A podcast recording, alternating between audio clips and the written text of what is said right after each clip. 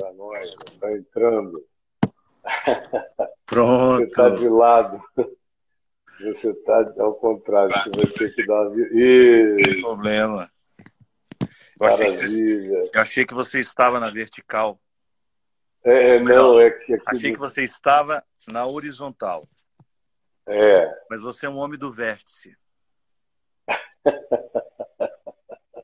Aliás, aliás, eu preciso dizer publicamente, porque é a primeira vez que nós dois nos encontramos publicamente, que você, desde meus tempos de, de estudos, quando eu comecei a meteorologia, você sempre foi um homem que me ensinou a conciliar o vértice com o horizonte.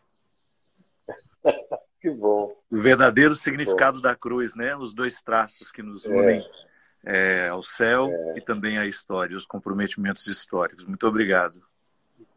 Ô, meu querido amigo, eu tenho um grande prazer de ter tido algum tipo de participação na sua existência em algum momento dela.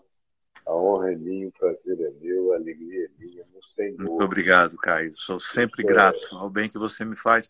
E agora, nesse tempo novo da vida, em que nós podemos ter uma amizade, ainda que nunca tenhamos nos encontrado, nos falamos regularmente, é, o bem que você me faz com as suas reflexões e com seu carinho, carinho tão, tão presente na minha vida. Muito obrigado. Ah, querido, eu estou aqui todos os dias também te acompanhando, com o coração edificado, na- frases maravilhosas, dizendo verdades sublimes de uma maneira doce, Obrigado. diferente, construções de uma lógica que parte de onde a maioria das pessoas não partem o pensamento e conclui com uma clareza límpida. E eu também adoro acompanhar os, as metáforas que você faz com os, os bichinhos, Os nossos animais, bichinhos, né? É, e também o- as figuras que você elege para brincar de maneira leve, como eu, Evaristo. Evaristo, Evaristo é uma figura muito especial. Né? O Evaristo é meu Cristo. É, né? Você joga, converge tudo para ele. Coitado. Ele padece às vezes nas minhas mãos, mas ele também não é nada bonzinho comigo. Eu já vi, o bom- eu já vi o bom da dando uma internet- provocada. O bom da internet é justamente esses encontros que eles nos proporcionam, né? É, são improváveis. Eu, como padre, você, como pastor, certamente você acaba criando vínculos ou passando pela vida de muitas pessoas que não entrariam nas nossas igrejas, não passariam pelo processo formal da religião, de uma adesão pública e depois de uma participação diária. Então, de alguma forma, nesse mundo tão modificado, Caio, eu acho que é tão importante a gente criar pontes, a gente estabelecer. é, a gente diminuir as distâncias, né?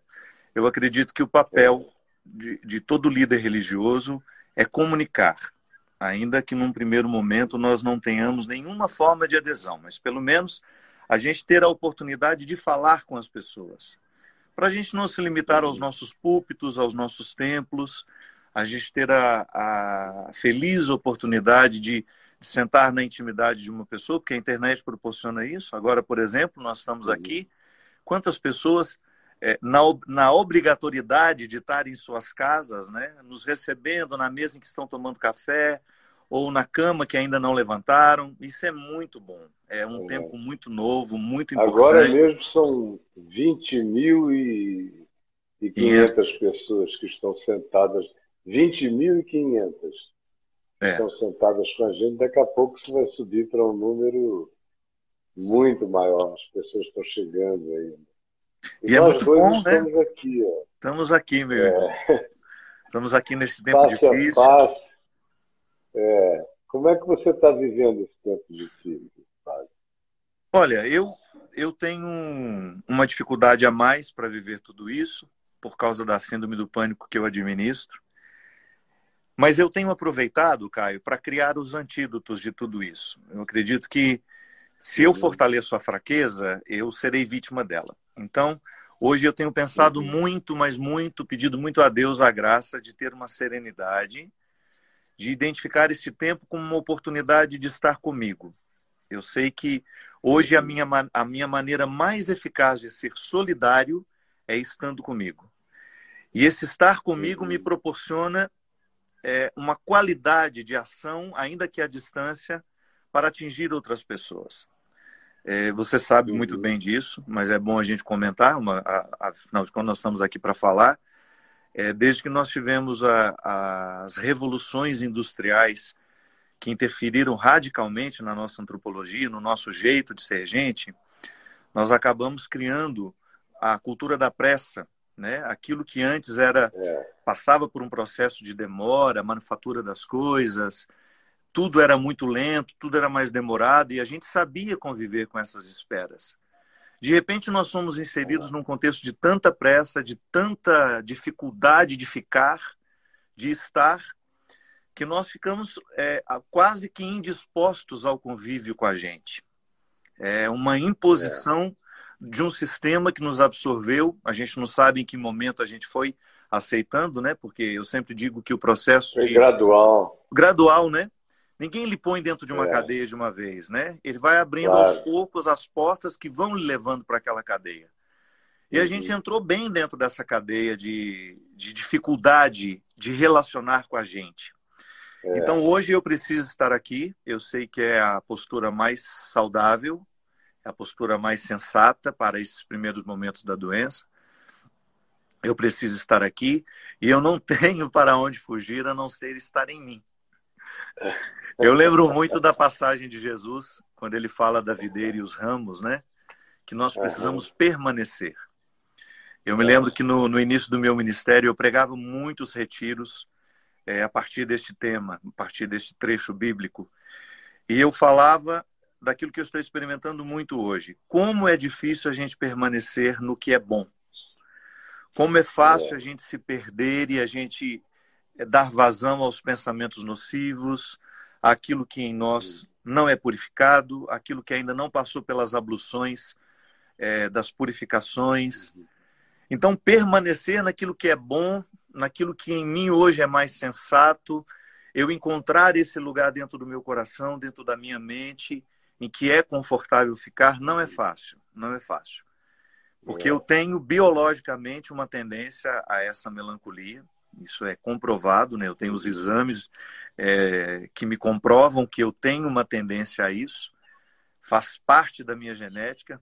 Então, num momento como esse, de absoluta reclusão, por mais que eu goste da solidão, ela tem sido difícil. Não tem sido fácil, não.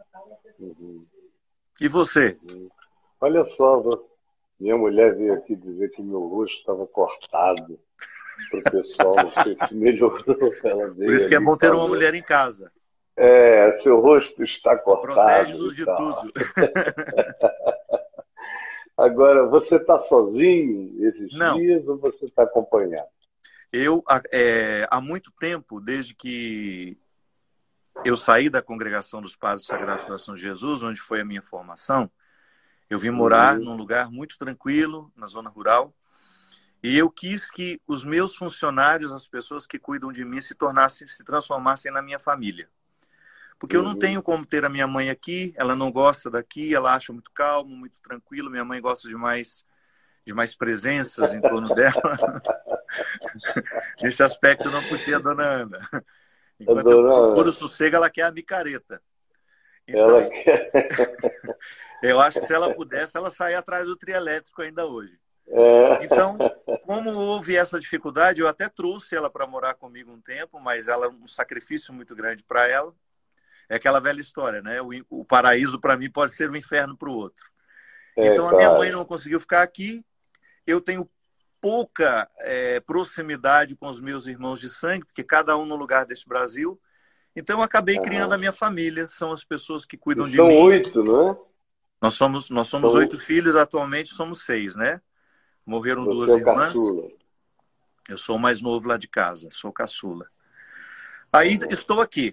Quando eu soube da uhum. quarentena, eu trouxe uma amiga muito especial para mim, que é uma amiga desde o tempo que eu era seminarista, ela já rezava muito por mim. É um amparo espiritual que eu tenho, que é a Lurdinha, lá de Formiga. É. Ela veio com muita segurança para cá e está aqui comigo. Ela também ela faz parte do grupo de risco. Ela é lá uhum. de Formiga. Ah, então estamos aqui. É. Eu, a minha é. família adotada e a Lurdinha, que é uma grande amiga. Que coisa boa. Eu também estou aqui sozinho com a minha mulher e uma senhora que nos ajuda e que é do grupo de risco, está com 67 anos. Ela e a filha trabalham aqui com a gente. A filha teve que voltar para casa, teve neném, algumas coisas assim. Então, a casa onde ela normalmente fica é muito povoada. E nós dissemos, ó, nós vamos ficar sozinhos, sem ninguém. Mas se a senhora quiser vir ficar com a gente nesse período, então venha, porque vai ser bom para a senhora também. Além de que vai ser bom para nós, que temos o seu apoio, vai ser bom para você também, porque vai se distanciar dessa quantidade enorme de pessoas que entram e que saem. Então, estamos juntos aqui e quietos, está sendo uma quarentena até aqui maravilhosamente cheia de graça. Isso é Agora, é muito... deixa eu te falar uma coisa. Você estava falando de como a gente entra no pique da pressa e que a Revolução Industrial, especialmente, foi um gatilho extraordinário para nos colocar nessa correria. Enquanto você falava, eu me lembrava do meu pai, lá no Amazonas, com 18 anos de idade, durante a Segunda Guerra Mundial, meu avô doente, meus tios estudando fora, e meu avô disse: Olha, eu não posso te mandar para fora, você vai ter que ficar aqui para cuidar das suas irmãs e da sua mãe.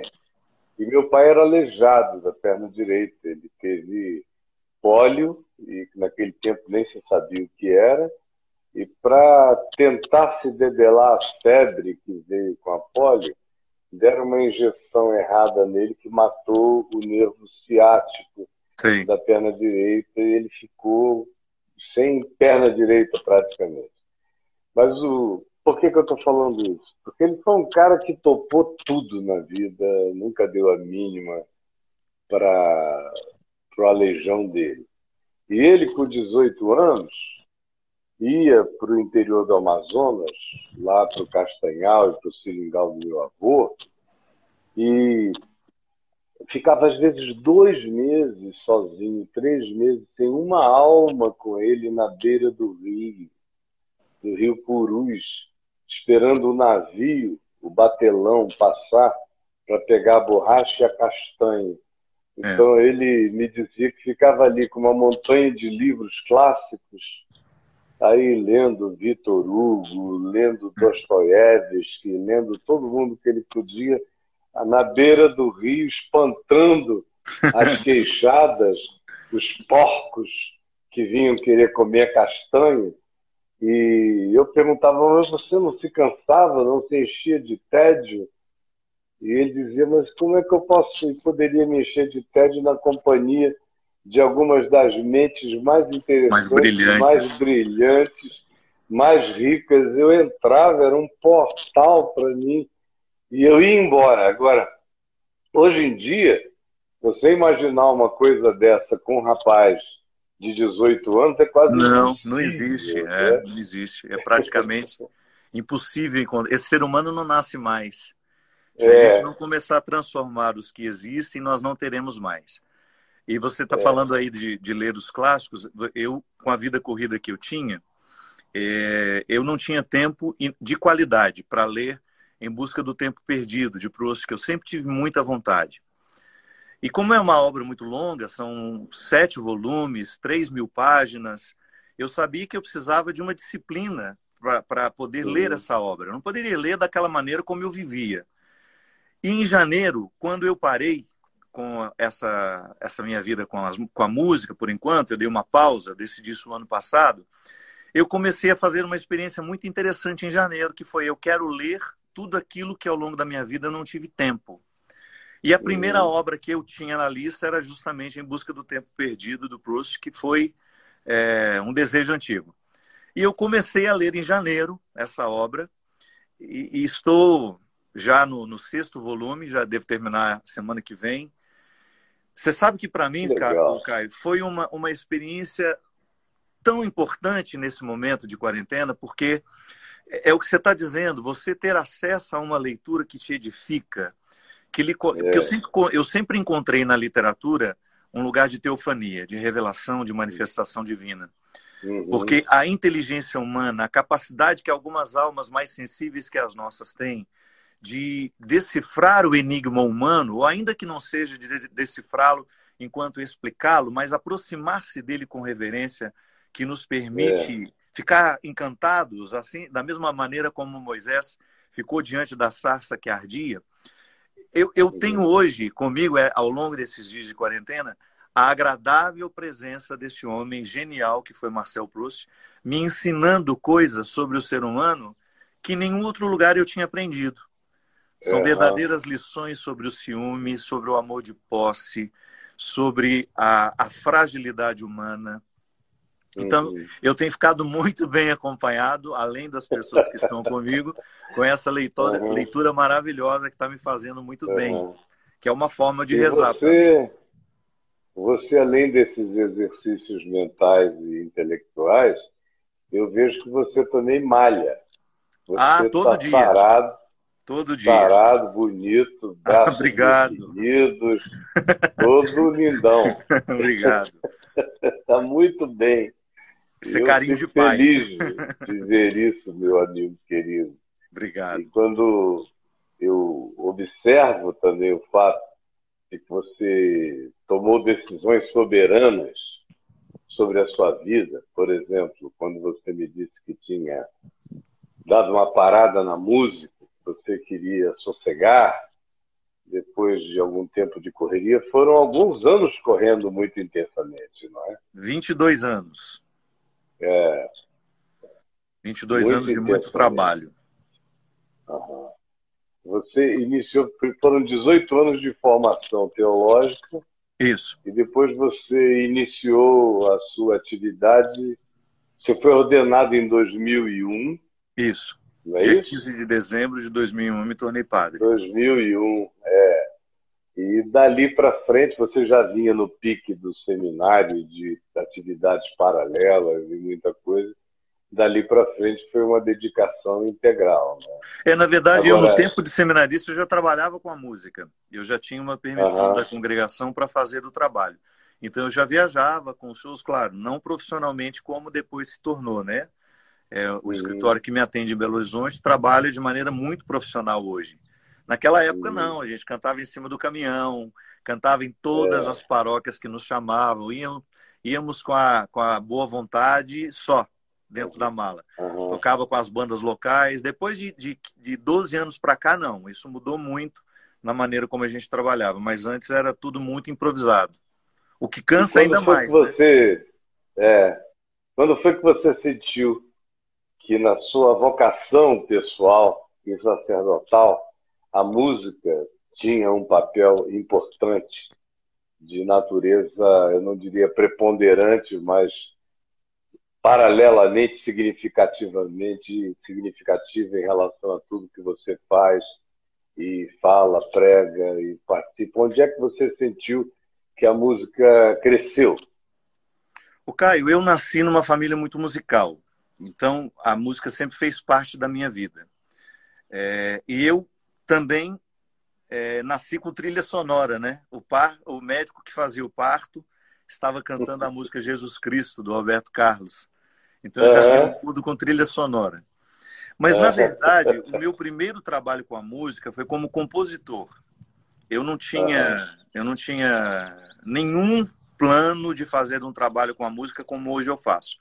Eu gostava de compor.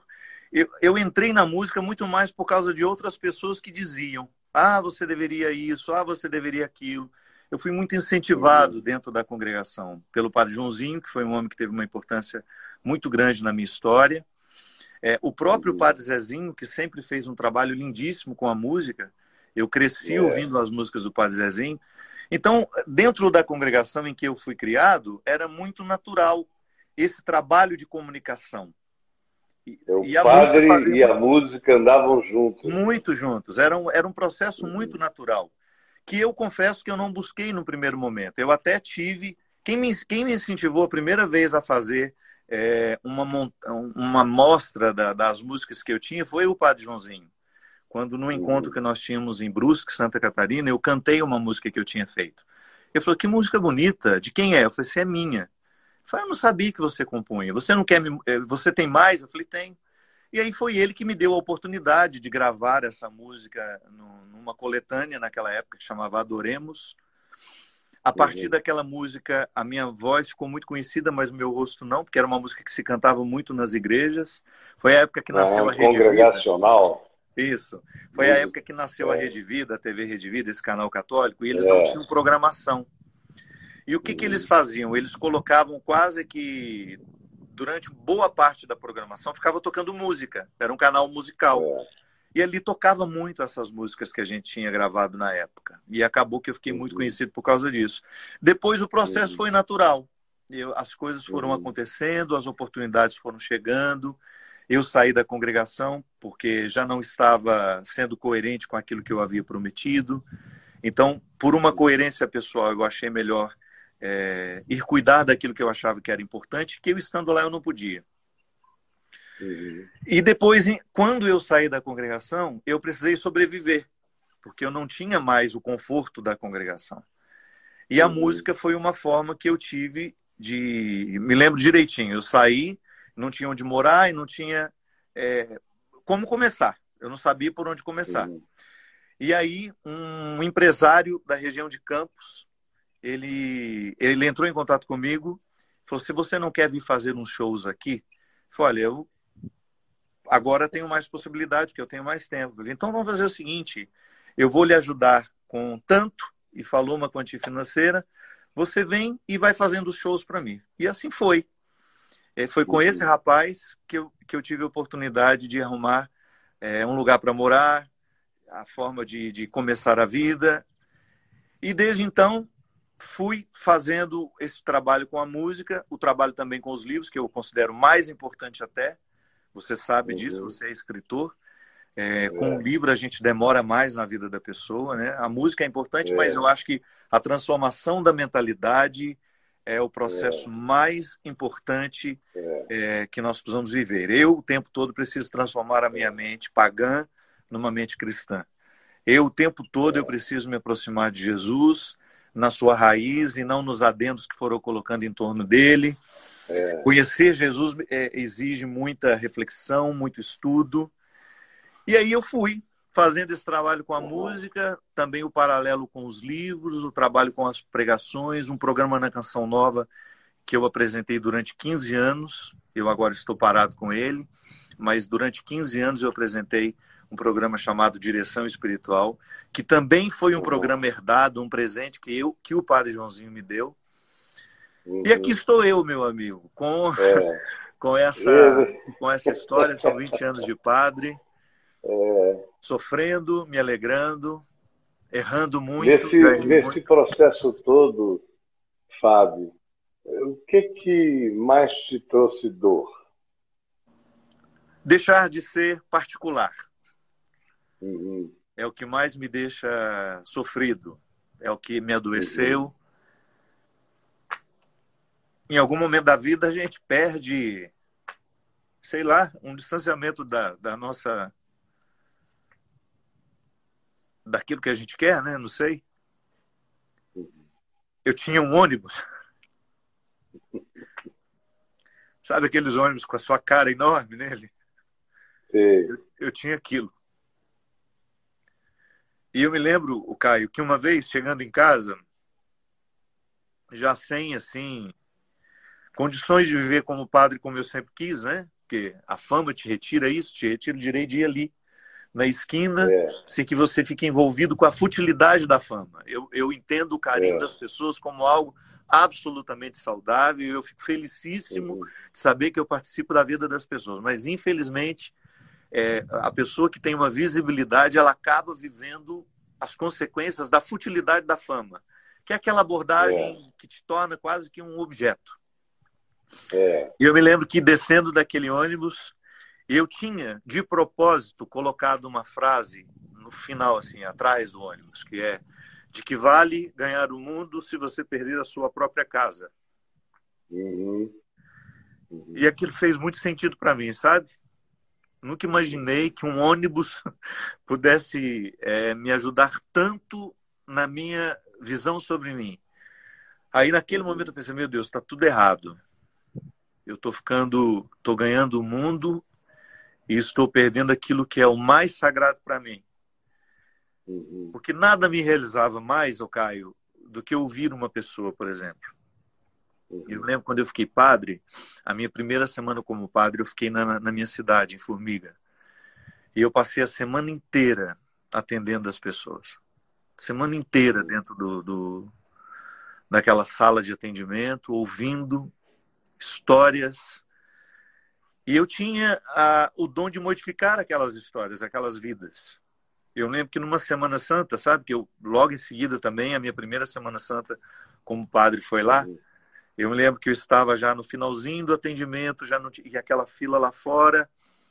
Eu me lembro que eu já estava indo embora, saindo assim, de repente uma menina falou, eu estou esperando aqui desde uma hora, será que o senhor não pode me ouvir? Falou, querida, é que eu tenho uma celebração daqui a pouco. Falei, não, mas eu prometo ser rápida. Aí, tá bom. Eu só quero um favorzinho seu.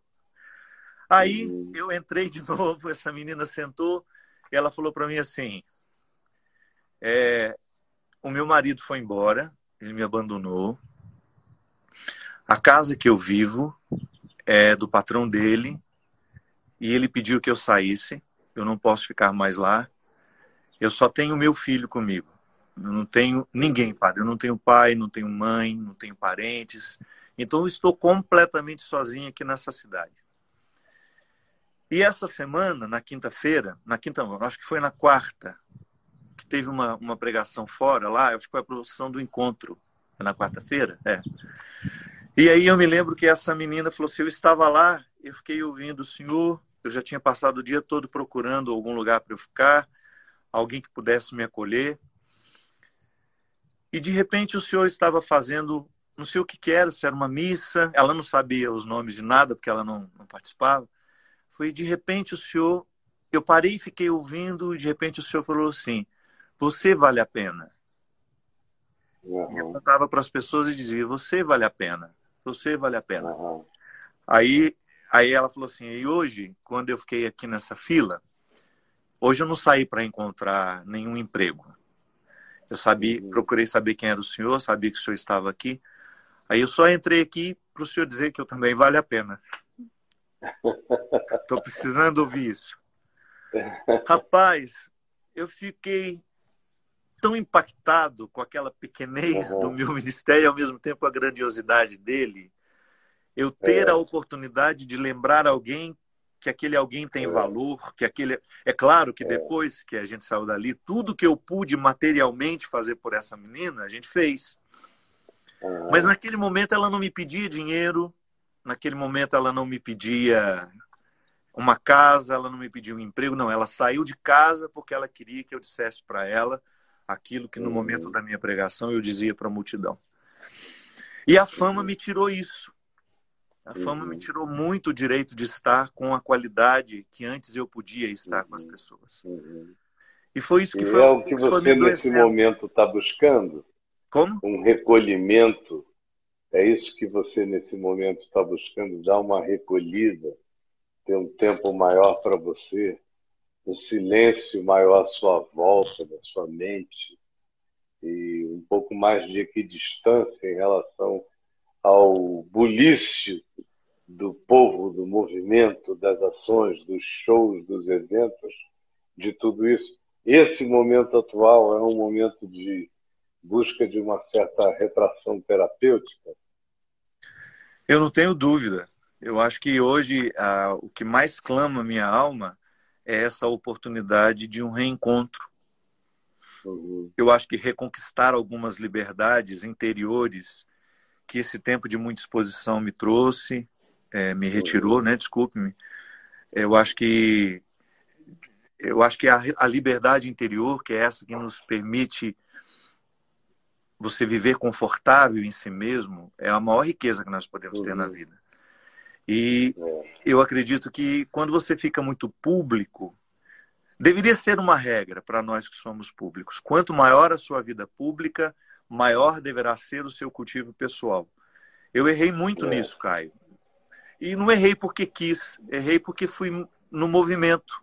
você tem uma ideia, às vezes, é, mas no mês de não há quem dias... Não há quem não erre é. quando, quando você encontra com a publicidade excessiva. Eu encontrei a publicidade excessiva muito jovenzinho, com 18 anos de idade, quando eu me converti, no ano de 73. Você nasceu em 71, não é? Então, você estava com dois anos lá com a dona Ana, quando, quando eu me converti, comecei a pregar na televisão lá em Manaus.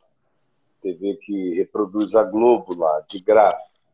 E aí foi para toda a rede amazônica, foi para o Nordeste, foi para o Sul, e literalmente durante um período de uns 25 anos, eu ocupei todas as redes, principais redes de televisão do Brasil, da Globo às demais.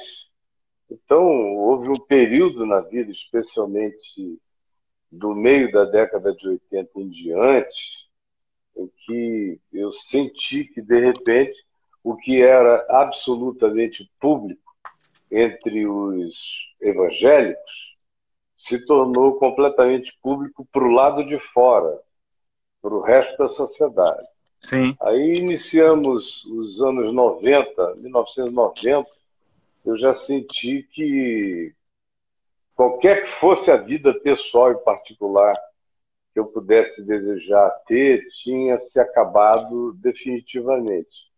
Era aquela coisa de você pegar um, um barco com a família e ir para o interior do Ceará, para uma lagoa de um amigo lá, e você pega o barco, sai, os filhos felizes, porque ninguém vai chegar. Aí você encosta o barquinho num areal, numa duna, daqui a pouco alguém olha lá de cima, sai correndo, e 15 minutos depois chegam 50 no meio do nada, prega para nós, onde é que você fosse, em qualquer lugar do Brasil, aí depois você começa a ter esse essa situação fora do país, em outros lugares, em outros países. Brasileiros em qualquer lugar te reconhecem. Aí começa aquela coisa que ganha uma proporção enorme e, sinceramente, para a qual ninguém está preparado quando tem a ver com esse volume é. tão grande. De você, por exemplo, eu tinha um período na vida em que duas ou três vezes por semana o jornal Bom Dia Rio ia lá para algum lugar que eu marcasse para eu dar uma entrevista todo dia, de tanto em tanto tempo no Bom Dia Brasil, naqueles jornais todos, e mídias e rádios, e era uma quantidade enorme. Depois começaram a vir os estrangeiros, os jornais dos Estados Unidos, da Europa, revistas, não sei o quê. Chegou um, chegou um tempo que você literalmente grita e diz para o mundo porque eu quero descer. E, e foi o que aconteceu comigo, mais ou menos, em 94. Em 94 eu já não aguentava mais, além do que eu fui me meter a criar uma associação evangélica brasileira que foi um sucesso e reuniu mais de 200 mil pastores e praticamente todas as denominações evangélicas, depois que eu vi o que tinha acontecido, eu falei: meu Deus, onde é que eu fui me meter? Quem é que vai me salvar disto? Quem é que é. vai me tirar daqui? Quem é que vai me tirar daqui? E eu me lembro que eu chamei um dos meus filhos que trabalhava comigo, Davi, e ele ainda era bem novo, mas sempre foi um rapaz maduro. 94, na minha sala, eu falei, filho, como é que eu faço para sair disso aqui? Você que é mais jovem, trabalha comigo nos bastidores, me diz o que eu faço. Aí ele ficou olhando para mim e falou, pai, não dá mais, né? Não dá mais, não dá para você dizer desculpa, foi um engano, vou é. É, refazer tudo, não será é um assim peso mais. enorme. Eu acho que só uma catástrofe tira você daqui. Bom, eu não procurei a catástrofe, mas eu comecei a orar, orar, orar, pedindo para Deus me tirar daquilo. Eu queria ter um meio, sinceramente, naquele tempo, É. que hoje é natural para nós. Você faz isso todo dia, eu faço isso todo dia. Mas naquele tempo, antes da minha catástrofe, é, o meu desejo era poder ir para um lugar bem quieto e de lá me comunicar com as pessoas, Isso. mas longe daquele aperto angustioso que tomava conta da minha vida de dia e de noite. Eu pregava 13, 14 vezes por dia, era não só pregações, mas gente, entrevistas, palestras, não sei o quê, medindo a vida por segundo, fui entrando numa agonia, pedindo a Deus uma saída e comecei a sonhar. Essa é uma coisa que quando a gente estiver sozinhos aqui em casa, é, em volta da mesa, na sua casa, eu vou contar para você com detalhes. Rapaz, abriram-se as comportas do meu inconsciente Que maravilha. e eu comecei a ter os sonhos, aqueles sonhos que você lê nas narrativas de Jung, de Freud, mas especialmente em Jung, que tinha sonhos que se transformavam quase em surtos concretos. Sim. Então, mais ou menos de 96 para frente, eu fui visitado dioturnamente por sonhos recorrentes. Todos eles, você entende bem, porque você é um homem da fé e da consciência do amor de Deus. Todos eles carregados não só de uma densidade simbólica e arquetípica extraordinária, mas a maior parte deles de natureza profética. Uhum. Eu vivo hoje, vinte e tantos anos, 25 anos depois do início do processo daqueles sonhos, e eles começaram a cessar no ano 2000, foram quatro anos de muito sonho. Eu vivo ainda hoje dentro do ambiente profético daqueles sonhos. Eu toda hora minha mulher, ou eu digo para ela interessante, eu tive um sonho assim assim que carregava essa arquetipia Uhum. com essa sugestão e eu abri os olhos hoje e vi que nós estamos dentro disso já tem mais de um ano e eu não tinha percebido. Que maravilha. E que é, mara... é, isso é extraordinário, como essa vida com Deus, comunhão com Deus, silêncio com Deus, desejo de Deus em você e abertura, abertura para a soberania sutil, para o amor discreto de Deus no seu coração, vão semeando em você coisas que às vezes você só consegue reconhecer anos depois. É. Anos depois.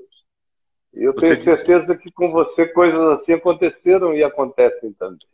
Você disse uma coisa que é um ditado popular e que faz muito sentido. Para o mundo que eu quero descer. O duro é quando a gente não tem onde descer. Quando É, você percebe que você se distanciou tanto da sua verdade que tudo aquilo que te cerca é falso, é oco, é sem sentido.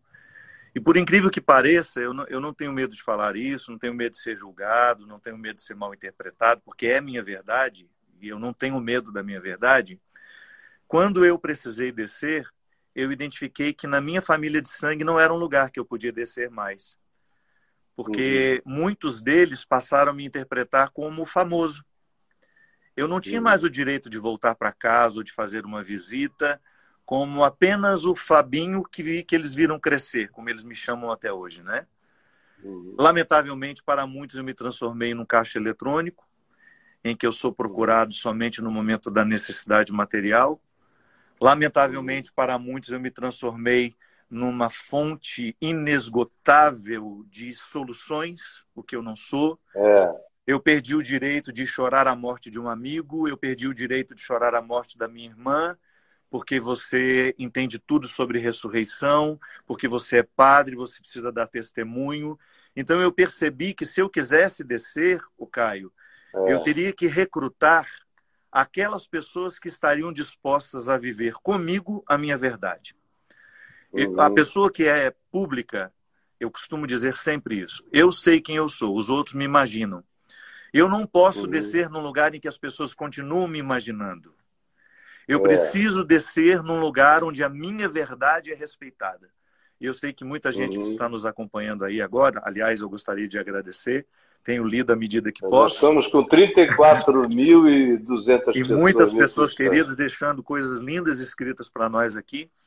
Eu tenho certeza é. que essas pessoas que nos acompanham, mesmo que não vivam os mesmos conflitos de serem pessoas públicas como nós vivemos, também uhum. vivem em escalas menores essa dificuldade de não ter um voltar, um lugar para descer. Eu quero é. mudar a minha vida, eu quero mudar a minha estrutura, mas eu não sei onde descer. Por quê? Porque dentro da é. nossa casa também é assim. A pessoa mais bem-sucedida, ela acaba se tornando responsável por todo mundo como se isso fosse uma uhum. imposição, não pode ser. É, é. A gente até entende muito isso na constelação familiar. Né? Que você mencionou há pouco, no início, que é o fato de quando você se torna uma pessoa excessivamente pública, e às vezes a parentela te olha e você fica um ano, dois, sem encontrá-los, aí você os encontra e quase que você tem que se reapresentar claro, à claro. sua própria família. Eles porque não eles não acreditam que você não mudou, que você é o mesmo, que a mesma simplicidade te habita, que a mesma ternura, que os mesmos carinhos, que às, às vezes eles chegam a pensar que você perdeu a memória das coisas singelas e bonitas que você viveu com eles. Com eles. Justamente. De modo que não é você se distanciando.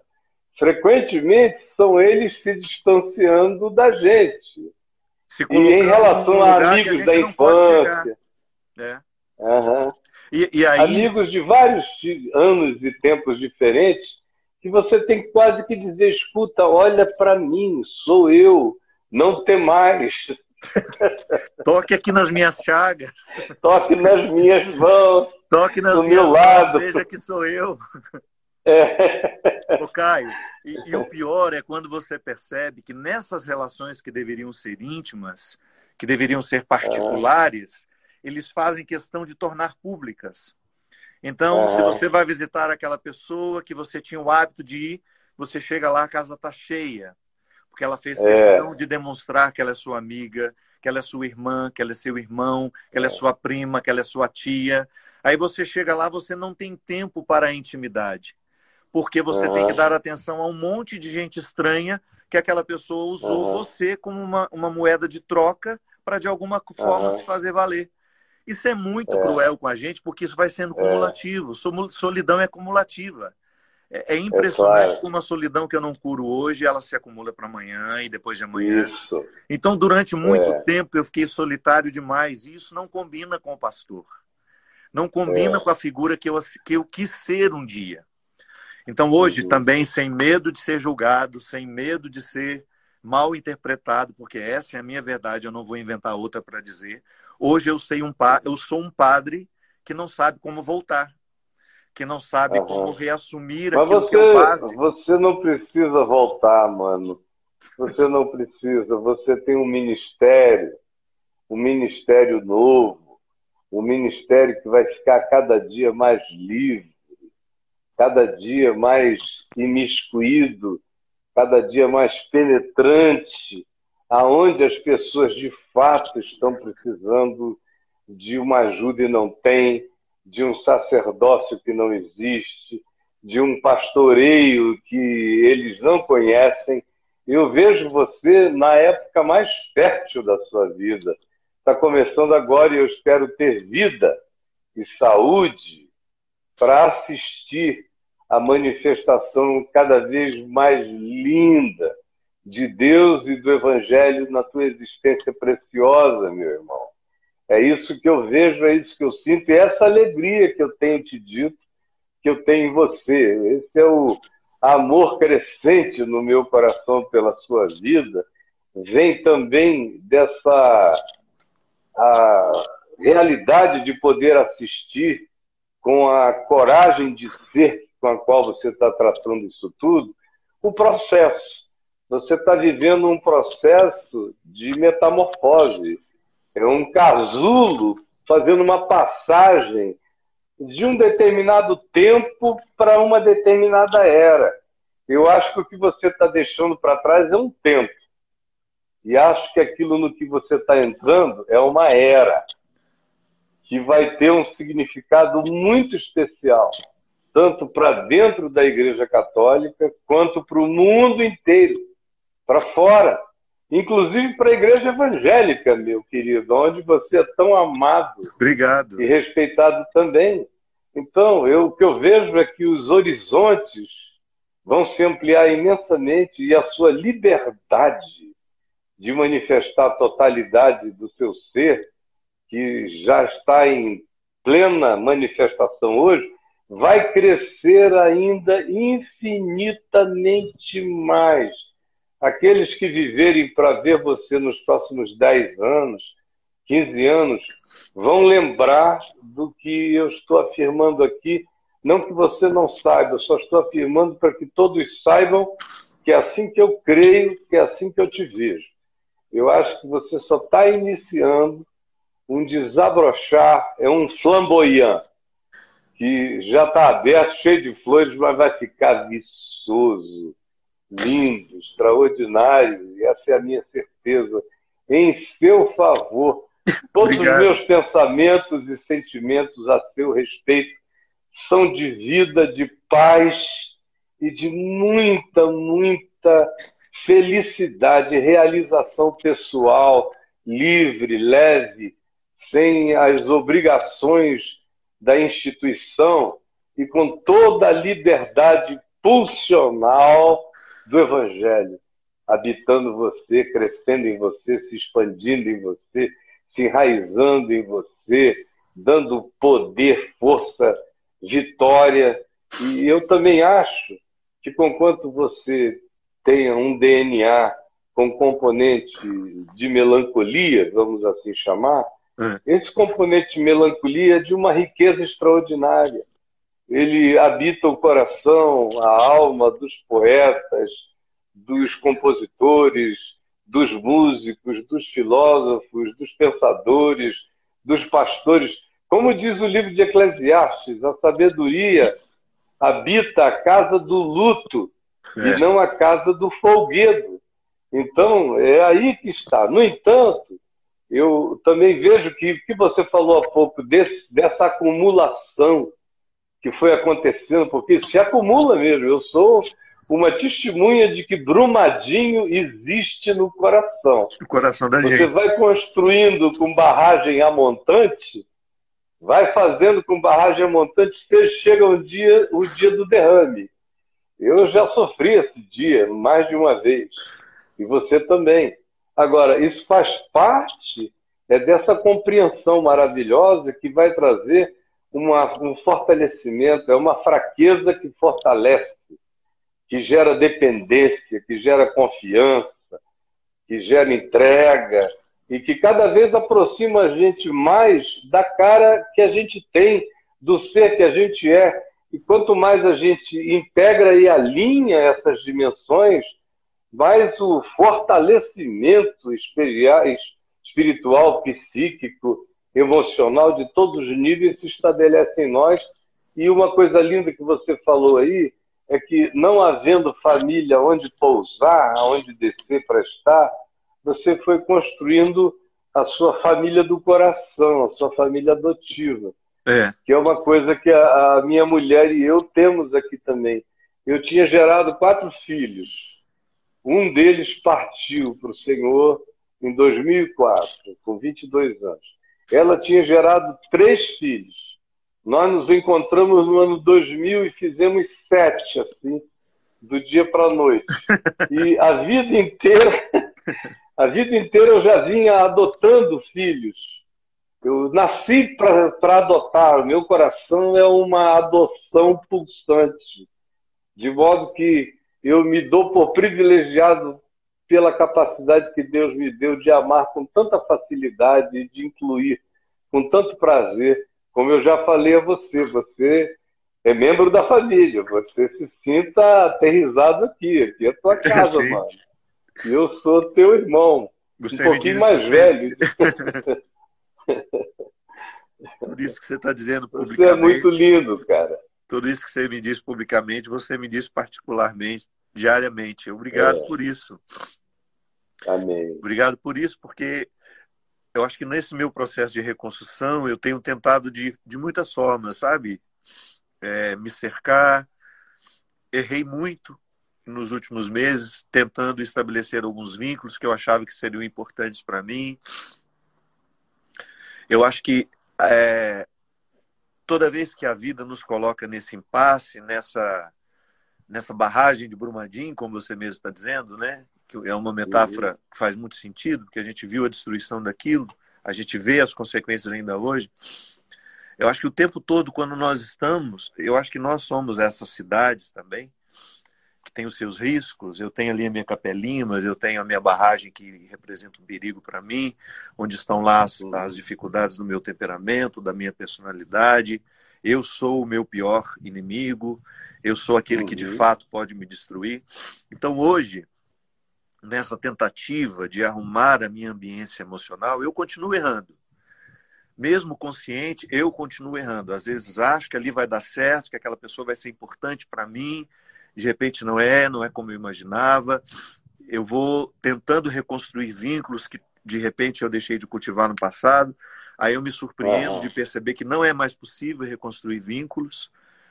Ou eu aceito a partir das mudanças que o tempo estabeleceu, ou eu vou ficar na ilusão de que eu posso retomar com aquela pessoa da mesma forma. Então hoje eu estou aqui assim vivendo esse conflito que eu considero muito bom, muito positivo também, por mais uhum. doloroso que ele seja para mim, sabe? É. Há alguns cadáveres. É uma crise de oportunidades. É. Eu tenho alguns cadáveres uhum. que eu preciso sepultar, alguns velórios que eu não fiz, alguns lutos uhum. que eu ainda não organizei. Uhum. E tô aqui, meu irmão. Inevitavelmente. Tá, tá lindo.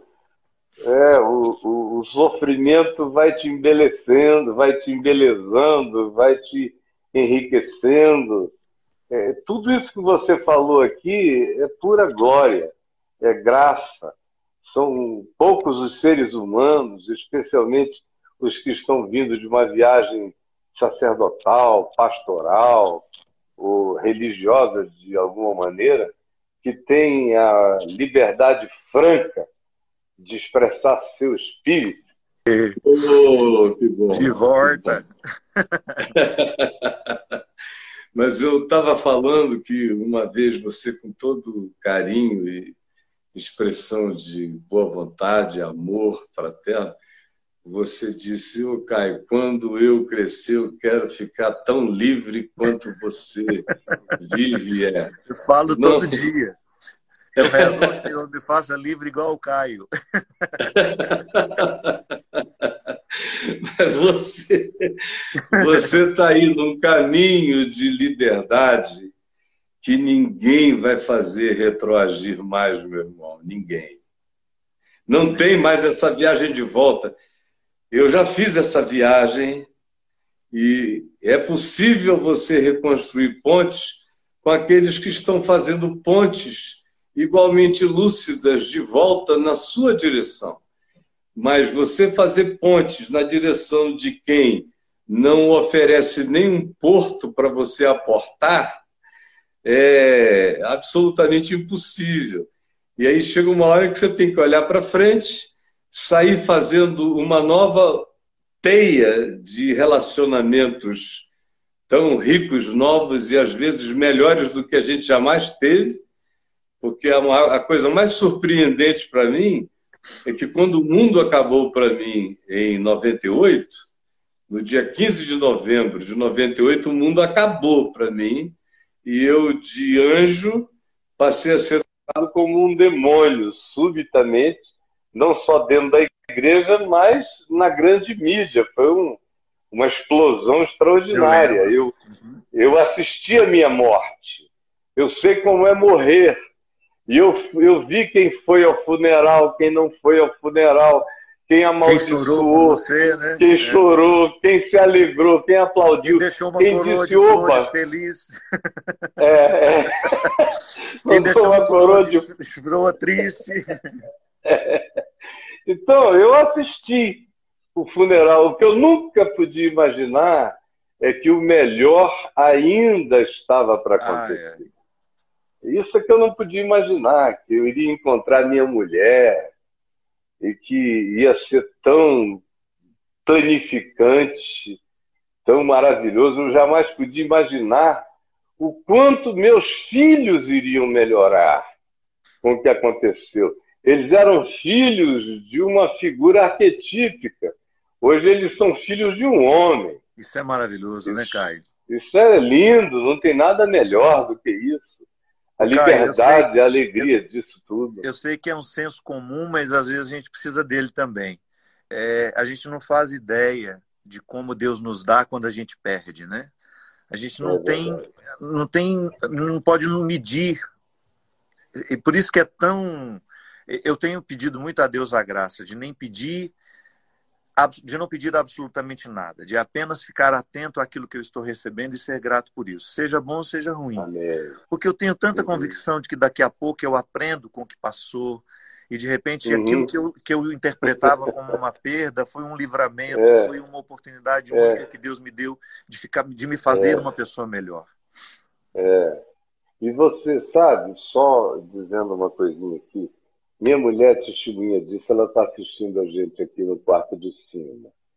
Mas eu, eu dei uma lambidinha nas minhas feridas no ano de 99.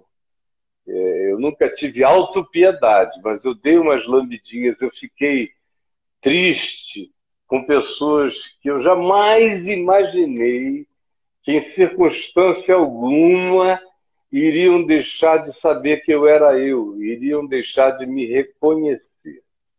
Eu, eu senti em 99, 2000, uma tristeza profunda. E aí eu a conheci. Eu sonhei com ela três vezes, o mesmo sonho recorrente durante nove meses, e eu não a conhecia, até o dia que eu a encontrei, foi um uau! E, e ela me dizia, ela passou a me dizer: você ainda, você pensa que dores que deixou de ser, você ainda sente dores do que passou. Não consegue ainda verificar que se você continuado vivendo está dando uma pequena interrupção, mas ela vai voltar aqui. É, se você continuado vivendo aquela vida, se perderia você botou lá no, no que adianta ao homem ganhar o mundo inteiro se ele vier a perder a si mesmo. Então, para mim, essa foi a grande convicção. Eu tinha ganho o mundo inteiro, estava perdendo a mim mesmo provavelmente os meus filhos fossem se tornar uns grandes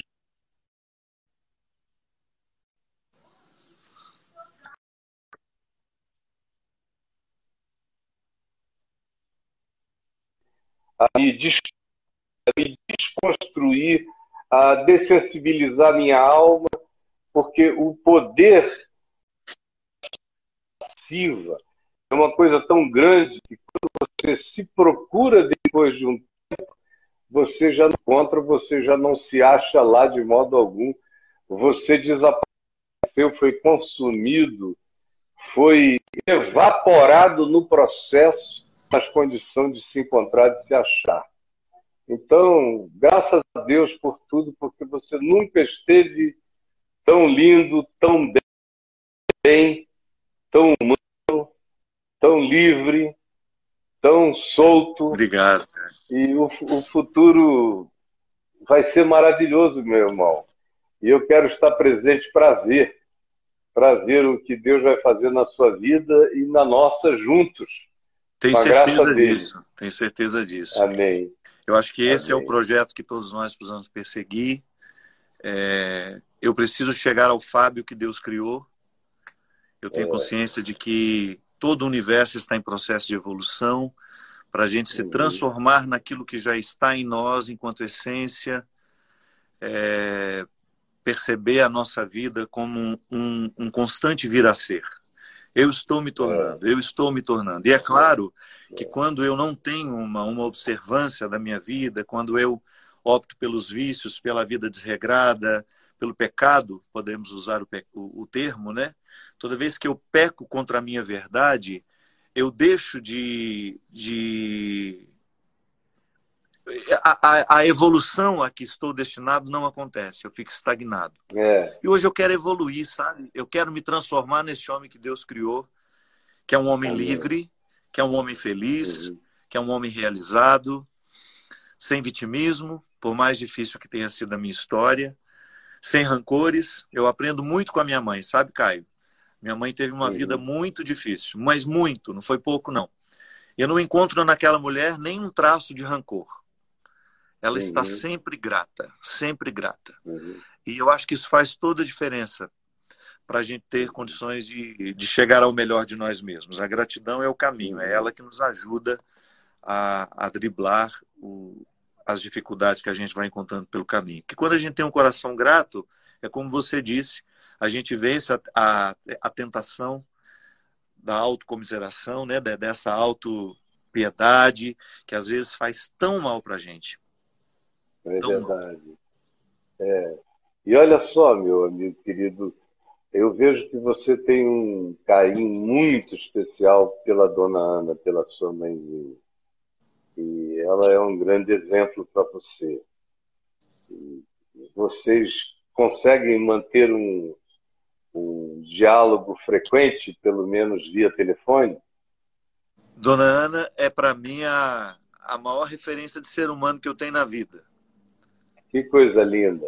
Ela, eu me lembro que a coisa que mais me doeu quando eu saí de casa foi quando eu não tive mais a oportunidade de conviver com ela. Uhum. E eu sinto que a maior ferida que eu fiquei com tudo isso foi justamente um, distanciamento muito precoce daquela que tudo sabe de mim. Uhum. Eu tenho muita dificuldade com o telefone. Eu gosto uhum. do encontro, porque o encontro é mais sensorial, né? Mas a gente se é. utiliza daquilo que pode. Eu digo que é. há coisas sobre mim que só minha mãe sabe. E que se uhum. ela não me contar, eu morro sem saber.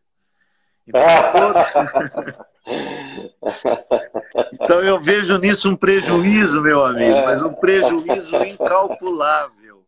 É. Pensando, o Fábio que só ela viu, o Fábio que só ela é. conheceu, que tem tanto a ver com a minha essência, que tem tanto a ver com a, com a minha verdade. Então, eu, se eu pudesse, eu passaria o resto da minha vida ao lado daquela criatura, sobretudo nesse momento da vida em que ela está tão purificada, tão livre dos excessos. A minha mãe é uma mulher muito leve, muito, muito, muito especial. E não é por... Enfim, é isso. Eu toda vez que eu, é. que eu posso, eu quero, quero ouvi-la, mas olhando nos olhinhos dela, sabe? Olhando nos é. olhinhos dela. Eu, sabe, eu, eu eu sou também um bem-aventurado.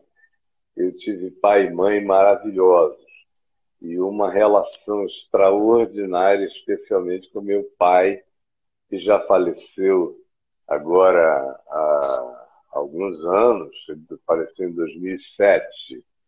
Mas nós éramos íntimos, eu não falava com ele todo dia, eu só falava aos sábados. Eu mudei, saí da casa dos meus pais muito cedo, muito jovem, e fui embora. Voltava todo ano, duas vezes ao ano, e eles vinham na minha casa duas vezes ao ano. No entanto, todo sábado e domingo eu falava com ele ao telefone. Sim. E, ou então, quando tinha aquele prompting, alguma coisa que acontecia súbita, aquela subiteza. Então, Sim. na mesma hora, eu dizia: eu vou saber, vou perguntar o que que meu pai pensa disso, o que ele sente a respeito disso. E aí eu ligava, e em geral, ele pensava e sentia a coisa mais simples do mundo. Eu ligava para ele com uma coisa complexa, ele ouvia calado. No fim da minha narrativa, eu já tinha simplificado o meu processo de pensamento antes mesmo dele falar. Isso é muito bom. Esse é o verdadeiro professor, é. né, Caio?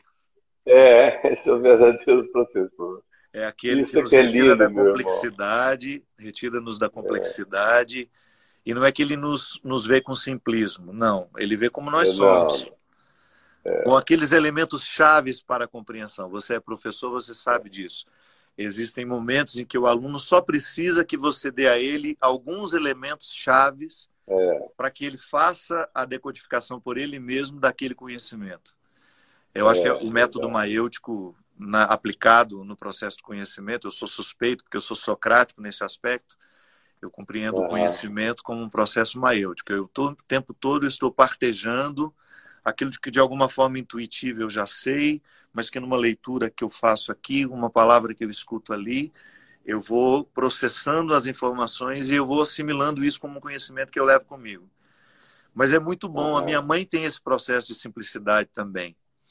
Eu lembro quando eu lancei o meu primeiro livro, eu tinha acabado de terminar o meu mestrado em antropologia teológica, e você sabe como a gente fica enjoado, né, quando faz mestrado, uhum. você fica falando difícil. Eu escrevi um livro.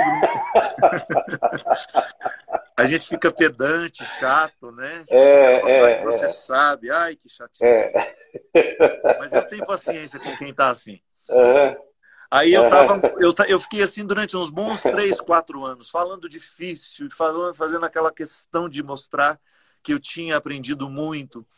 E eu me lembro que eu fiz o lançamento do meu livro lá na minha cidade, o meu primeiro livro, que eu, porque a, minha dissertação de mestrado foi o cotidiano como lugar de revelação.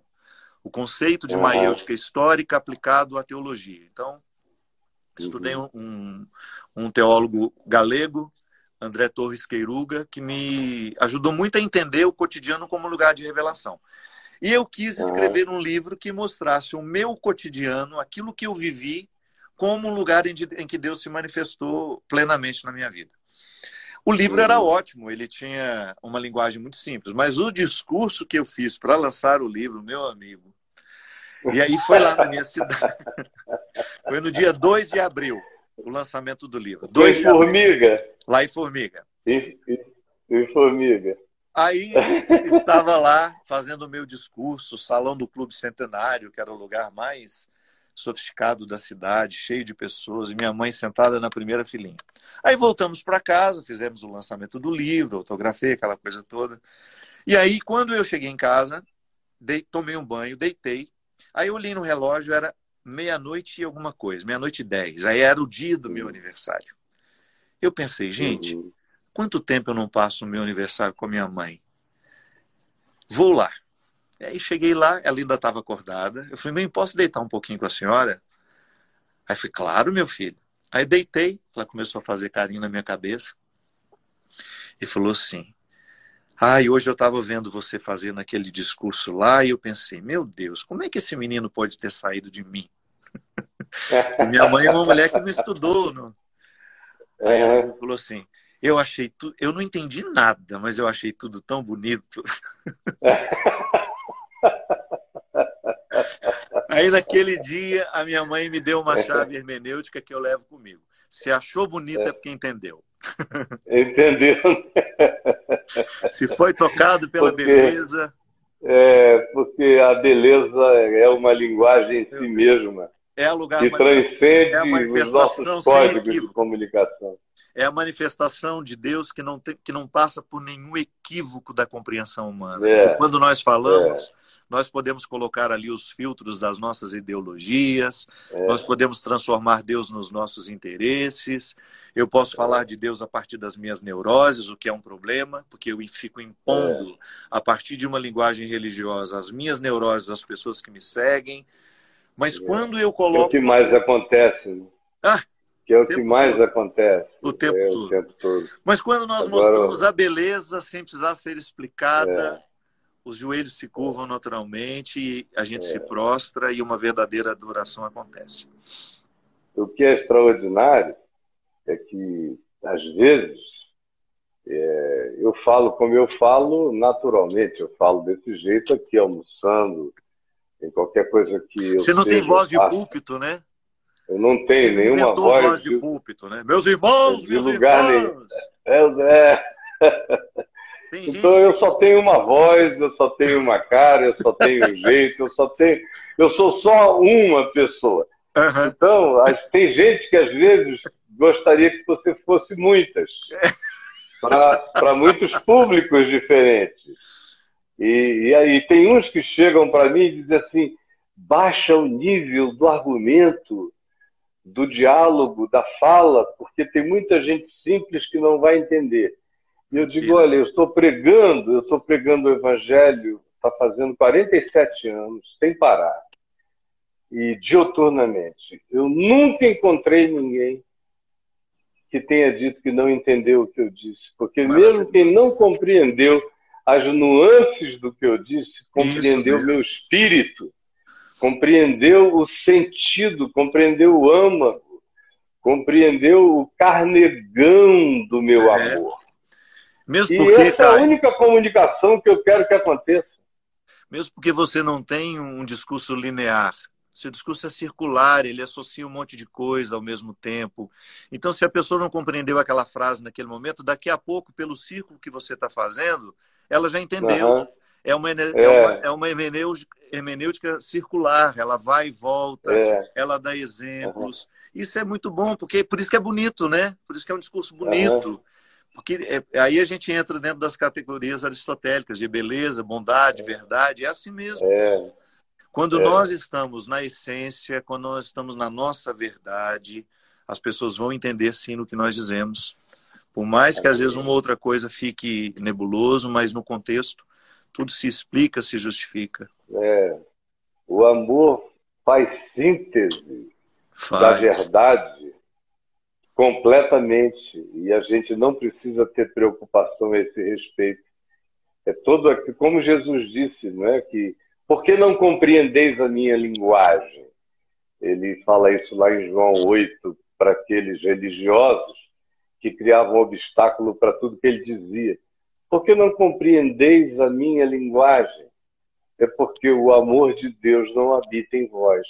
Todo mundo tem essa sofreguidão do amor compreende.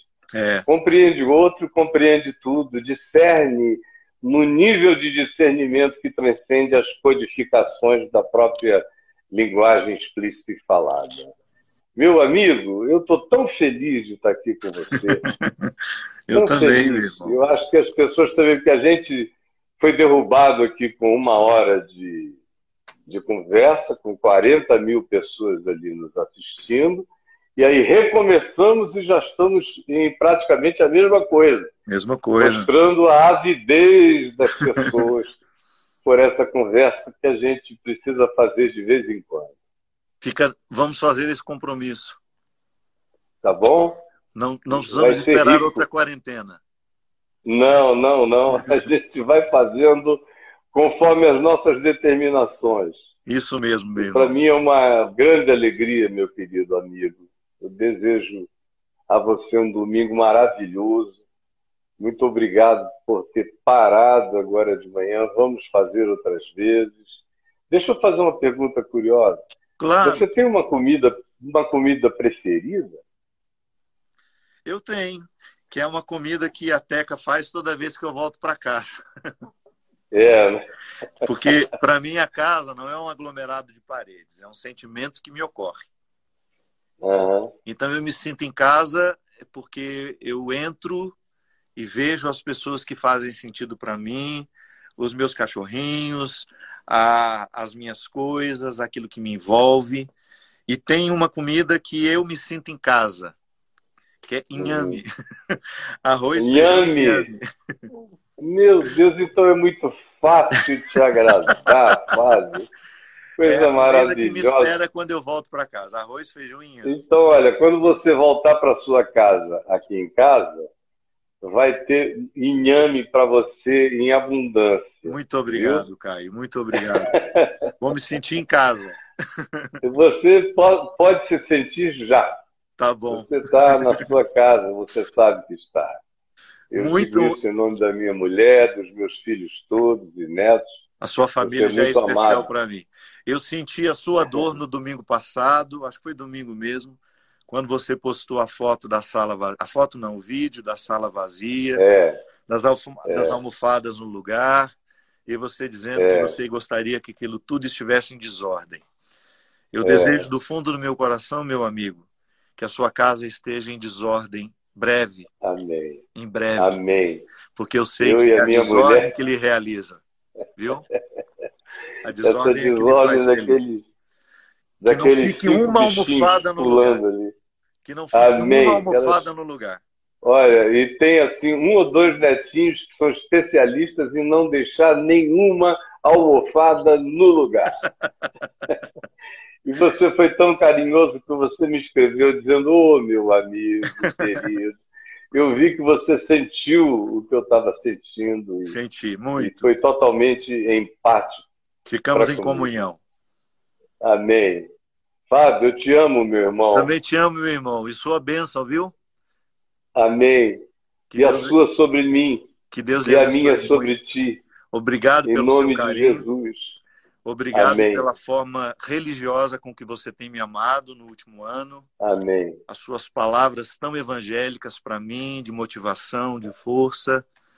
Amém. E por oferecer o seu coração, que eu sei que é o seu lugar mais precioso, o lugar mais sagrado. Amém. Por me oferecer um lugarzinho na sala de estar da sua vida. Ah, não, você tem lugar em cada quarto Obrigado. nessa casa. Obrigado. Deus te abençoe. Receba meu amor de todo o coração. E você, Beijo, meu querido. Beijo. Obrigado. Amém. Tchau, Beijo. tchau. Tchau, querido. A gente vai marcando e vai falando. E obrigado pelas pessoas que nos acompanharam. Amém. Todos vocês, queridos, obrigado. lindos que estão aqui. Beijos. Tchau, tchau. Tchau, queridão.